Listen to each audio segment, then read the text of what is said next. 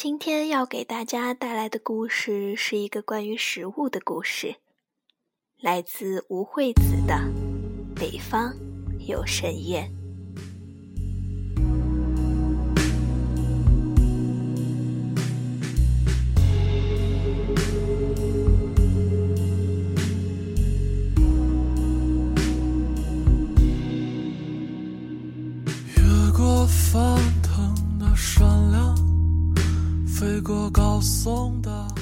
直到十一岁，我才吃到这辈子第一个汉堡包。其实也不难想象，我出生的南方小县城面积小，人口少，县城小到每年春节扫墓都能在公墓大门口不费吹灰之力的碰到好几个同班同学。所以十一岁能吃上汉堡包，在我们班已经相当时髦了。这些都得归功于我妈。她年轻的时候卖烟，天南海北基本都去过。那几年分管东北三省，常驻北京办事处，烟卖得风生水起。因为见多识广，所以一直走在时尚前沿，逛赛特，烫卷毛，穿短裙，背 LV。十一岁那年，我刚刚开始发育，挑肥拣瘦，有的衣服开始不爱穿。我妈明察秋毫，看出了我臭美的苗头。有一回她出差回来，突然觉得我很土，便二话不说的买了两张火车票，让我跟她去北京见见大世面。火车北上，我妈说。女孩子应该多出去走走，眼界宽，气质自然就好了。他问我到了北京最想干嘛，我冥思苦想憋了半天，爬长城，吃汉堡。我妈惊愕、不可思议地看着我，她哪知道爬长城和吃汉堡已经是我对北京这座大都市所有想象力的极限。我妈也同样突破了自己的极限，意识到我比她想象中还要土一万倍。于是我们下了火车，还没来得及放下行李，她就冲到麦当劳给我买了这辈子第一个汉堡。我十一岁，汉堡是胡椒味儿的，怀着忐忑、激动的新鲜劲儿。捧着软软的汉堡，认真的咬了一口，又认真的咬了第二口，崩溃。又黑又黏的胡椒酱，滋味奇怪，难以下咽。我抬头看看我妈，再看看周围，大家明明都吃的比我香。担心我妈再次嫌我土，我勇敢的把汉堡吃完了，心情非常复杂。可谁知道这种被全世界背叛的感觉竟接踵而至。第一次喝到固体状的酸奶，第一次吃到从水里捞出来的，不仅不带汤还要蘸醋的饺子，第一次发现这个世界上除了尖椒肉丝。还有甜腻腻的京酱肉丝，第一次端起撒了葱花和香菜的咸豆腐脑，第一次遇上放糖不放盐的西红柿炒鸡蛋，我狭隘的味觉突然就慌了，心里也慌了。可是当我第一次涮北方的清汤火锅，发现锅底。没有猪蹄和土鸡的那一刻，我不屑一顾，心想：这清澈见底的一锅水也能算火锅？但是新鲜的羊肉放在铜锅里烫一烫，芝麻酱里蜻蜓一点水，味道还是绝了。我妈带着我吃遍了北京，又一路北上。吃到沈阳、长春、哈尔滨，从中国人开的小馆子吃到俄罗斯人开的西西餐厅，口味跨区域又跨民族，食材上天又入地。那个寒假，我的每顿饭都像盛宴。我鼓励自己在带着冰碴的女生蛋牛肉里振作，也纵容自己在晶莹剔透的锅包肉里沉沦，彻底明白了我妈为什么说我土。我梳着两条麻花辫子，穿着我妈在晒特给我买的羽绒背心，站在八达岭长城上，第一次和两名陌生的外国友人合影。我暗下决心，总有一天要横扫地球，吃遍天下所有的飞禽走兽。回家的火车上，我妈给我买了一包真空包装的卤鹌鹑，啃起来奇香。我妈看着我，就像端下一件艺术品。她说我出去见了世面，马上就洋气多了。可是我光顾着吃，一心恳求我妈每次出差坐火车都要给我买两包卤鹌鹑。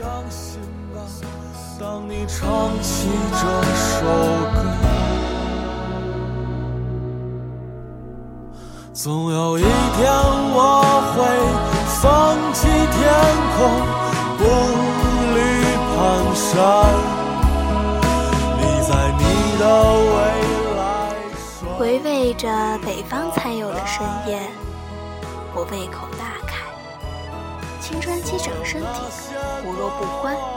初中毕业学校体检，班主任语重心长地提醒我注意身材，让我考虑减肥。我觉得他多管闲事，一笑而过。中考完那个暑假，我住的小县城终于开了一家餐厅。叫麦奇汉堡，生意奇好。我第一时间又去吃了一回，香辣脆鸡堡的味道，甩出胡椒汉堡好几条街。我看着餐厅里络绎不绝的人，盯着他们的嘴，捕捉他们吃这辈子第一个汉堡时的表情，有种扬眉吐气的自豪感。我打包了一个汉堡给我外婆，让她也赶赶时髦。可她咬了一口，摆摆手说：“太难吃了，为什么中间的菜是生的，外面的饼还不如烧饼？”我偷笑，觉得外婆比我还土。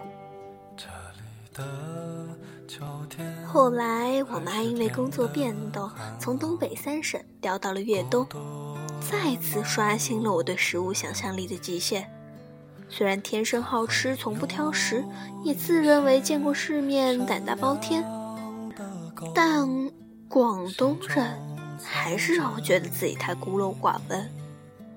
有一回跟我妈去汕头，听我妈的客户们说。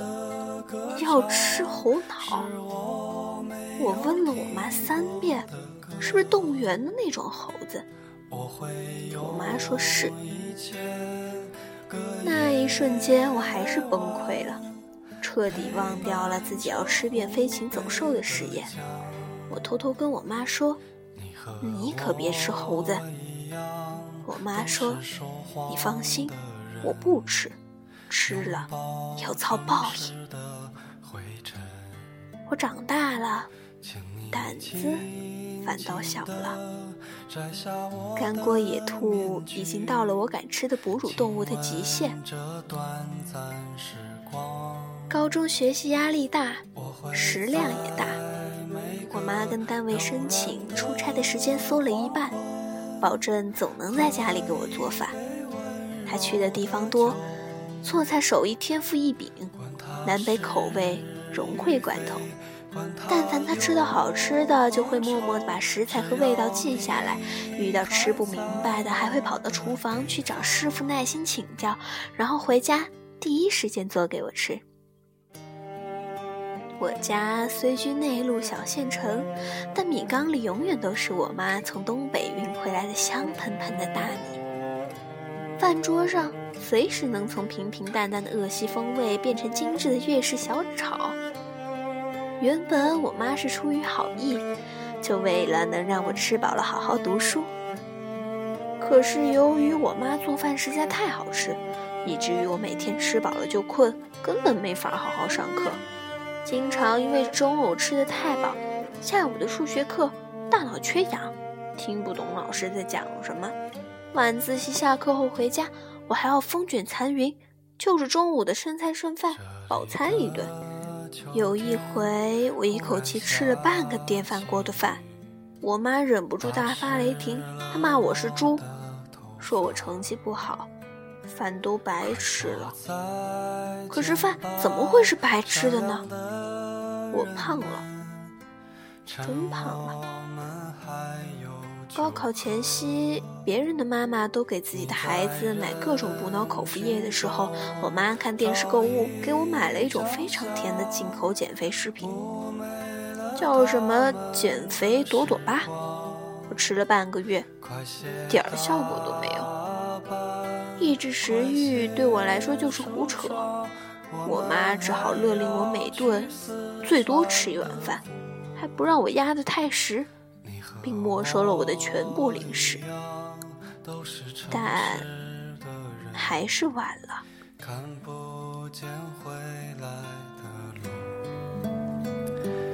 我想我只能给你说这些话，已经是我的全部。高中毕业还是学校体检，身高一米六刚出头的我再次称体重，我以为称坏了，最后好话说尽，医生才勉强答应我的体检表上少写六斤，说那就凑个整数，一百二吧。我看着镜子里的姑娘。粗腿圆脸，虎背熊腰，一点儿也不好看。这才后知后觉地意识到，高中这几年给我写情书的男生，欣赏的原来是我秀气的灵魂，而不是我的脸。伤心之余，再想想自己以前总是以貌取人的行为，觉得十分肤浅。那一阵儿，每当我端起碗，我妈就会问我：“你要吃，还是要美？”我第一次隐隐的察觉到最接地气的价值观，其实就是我们在最艰难的时候做出的那个选择。虽然胖是一种无法呼吸的痛，但是一想到没肉吃，我便更加心痛。我想了又想，意识到自己的内心始终无法割舍年少记忆里的铜锅涮肉，觉得人生得意须尽欢，便毅然决然地离开了小县城，到北京念大学。北方虽有盛宴，却气候干燥。我因为水土不服，到北京的那一年，几乎每个月都会去医院报道，发烧、挂水，体重直线下降，减肥效果强过任何减肥药。人一瘦，肆无忌惮吃的更多，常常跟朋友三五成群，大街小巷的胡吃海喝。可我们都是吃不了猴子的同类人。最大的出息就是跨越半个北京，去西四北大街排队买铅笔，或是开着车从望京跑到南小街吃卤煮。夏天晚上的据点，通常都在对外经贸大学对面的车棚烧烤；冬天沿着东河沿去南门涮肉喝啤酒，清新脱俗。铜锅咕噜咕噜咕噜地冒着泡，窗户上雾气蒙蒙，路上的车辆和行人影影绰绰，肉吃腻了就来头糖饭，大口吃肉，大口喝酒，吹牛不胖，又幸福又满足。朋友笑我吃起肉来像个男人，成本太高，不好嫁人。问我如果一顿没肉，还能不能吃下饭呀？我光是听就急了，说不能，绝对不能没肉吃。我外婆总说，人有多大胃就吃多少饭，饭可以乱吃，话却不能乱讲。世事无常，任何事情都没有绝对。外婆说的对，我妈得了癌症，整整十八个月，我一口肉都没有吃过，也照样把每顿饭都吃下去了。那时候病急乱投医。束手无策，跑到雍和宫跪了三个小时。发愿说，只要我妈身体健康，我愿意吃素，不杀生。我妈知道后气急败坏，说我书都白读了，太愚昧。她问我，人如果不吃肉，身体还好吗？女人如果不喝猪脚汤，皮肤还能好吗？如果吃素就能治百病，还要医生干嘛？她一口气说了三个排比句，气势磅礴，听起来都很有道理。但是我固执，觉得说出去的话就是泼出去的水。我说我在雍和宫见佛就跪，跪一次就说一遍心愿，绝不能食言。最后，我妈还是没熬过我，接受了我不吃肉的决心。我妈配合医生积极治疗，我遵守诺言，吃肉也不杀生，连家里路过的小蚂蚁也不碰。刚开始吃素很痛苦，因为没有动物脂肪，饿得快，经常刚吃完饭马上就饿，半夜有时候还会饿得睡不着。人一下子变得很焦虑，瘦了好多。有一回我馋得不行，做梦吃饭夹了一块蒜香排骨，结果又在梦里清楚地告诉自己不能吃，于是放进嘴里的排骨又被我吐了出去。早晨饿醒后，我坐在床上大哭一场，觉得没肉吃的日子真的好辛苦。那时候每天早晨路过包子铺，看到店里的人吃肉馅的小笼包，真的都会多瞄几眼，羡慕得一塌糊涂。觉得要是能进去吃上半屉，简直就是人生的第二大梦想。现在，两个梦想都实现了。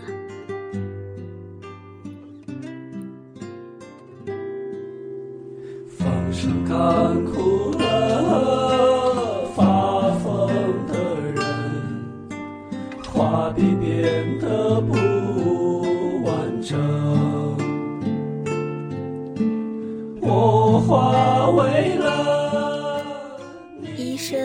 手回春，我妈的病彻底好了，她的精神甚至好过了从前。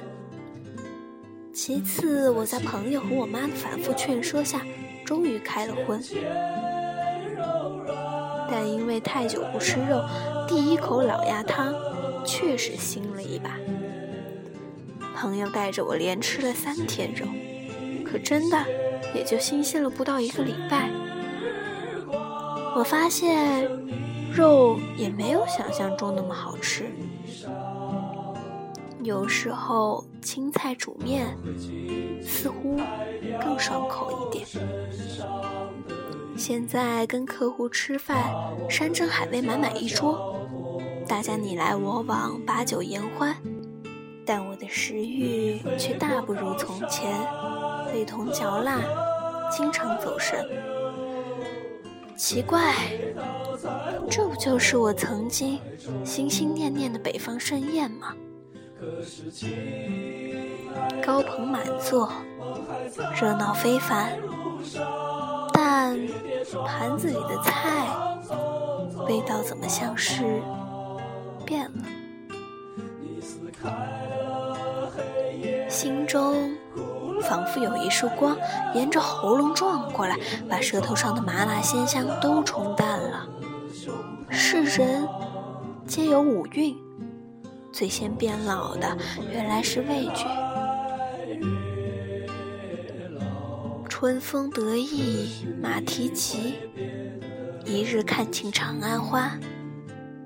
天南海北的缤纷宴席，吃法新鲜，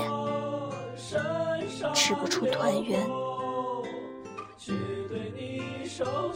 小时候我信誓旦旦要吃遍地球，可眼下走到北京，已经能是我从家里走出来的最远的距离。风风光光的北方盛宴，恐怕再使劲儿也推不到高潮了吧？因为生命里的高潮早就出现了。我妈撸起袖子，在厨房三下五除二露一手：凉拌木耳、白灼芥兰、丝瓜炒蛋、清蒸老虎斑，配一碗干贝白菜汤。添一碗喷香的白米饭，四菜一汤，尽是滋味，千金不换。